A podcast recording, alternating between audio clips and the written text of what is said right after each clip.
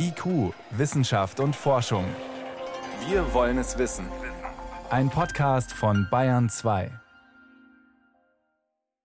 Die indische Virusvariante, die soll bis zu 50 Prozent ansteckender sein. Was heißt das konkret? Diese Prozentwerte sind immer sehr, sehr schwierig zu interpretieren.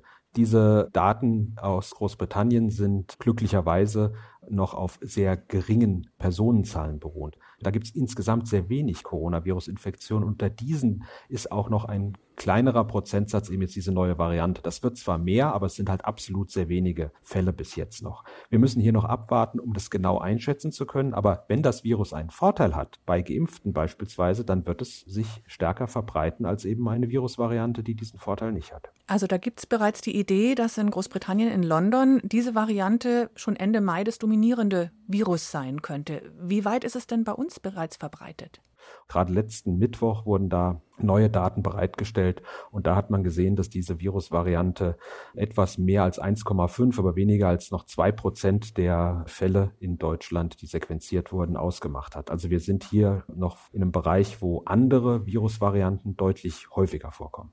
Jetzt sagen Sie, in Großbritannien ist die Ansteckung im Moment sehr niedrig, ich glaube bei 24 pro 100.000 innerhalb von sieben Tagen. Trotzdem hat die Bundesregierung Großbritannien wieder zum Risikogebiet erklärt, wegen dieser indischen Variante. Klingt widersprüchlich. Ja, die niedrige Inzidenzrate in Großbritannien ist im Wesentlichen natürlich aufgrund der dort sehr weit fortgeschrittenen Impfung der Bevölkerung erreicht worden. Ein Virus, was jetzt etwas besser mit einem Antikörper zurechtkommt, weil es dadurch vielleicht nicht so stark beeinträchtigt wird, das äh, hat dann natürlich einen Vorteil. In Großbritannien gibt es deswegen relativ mehr Fälle von dieser neuen indischen Virusvariante, währenddem wir hier in Deutschland noch sehr, sehr wenige Fälle haben und auch noch eine viel geringere Impfrate in der Bevölkerung. Dementsprechend kann das indische Virus hier diesen Vorteil, dass es auch mit Geimpften teilweise noch zurechtkommt, nicht so gut ausnutzen.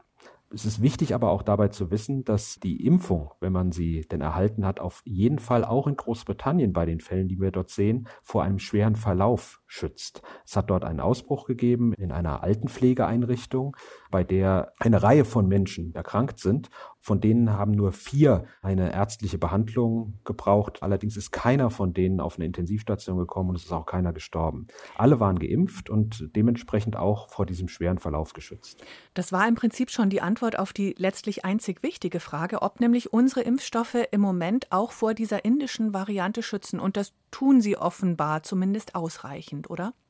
Genau, sie schützen vor einem schweren Verlauf. Das war ja auch der Grund, warum wir die Risikogruppen hier zuerst geimpft haben, die besonders häufig durch die tödlichen Verläufe bedroht gewesen sind.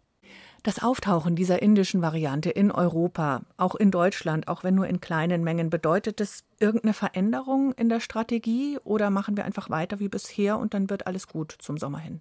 Also es ist weiterhin wichtig, die Impfung in der Bevölkerung möglichst schnell weiter voranzubringen.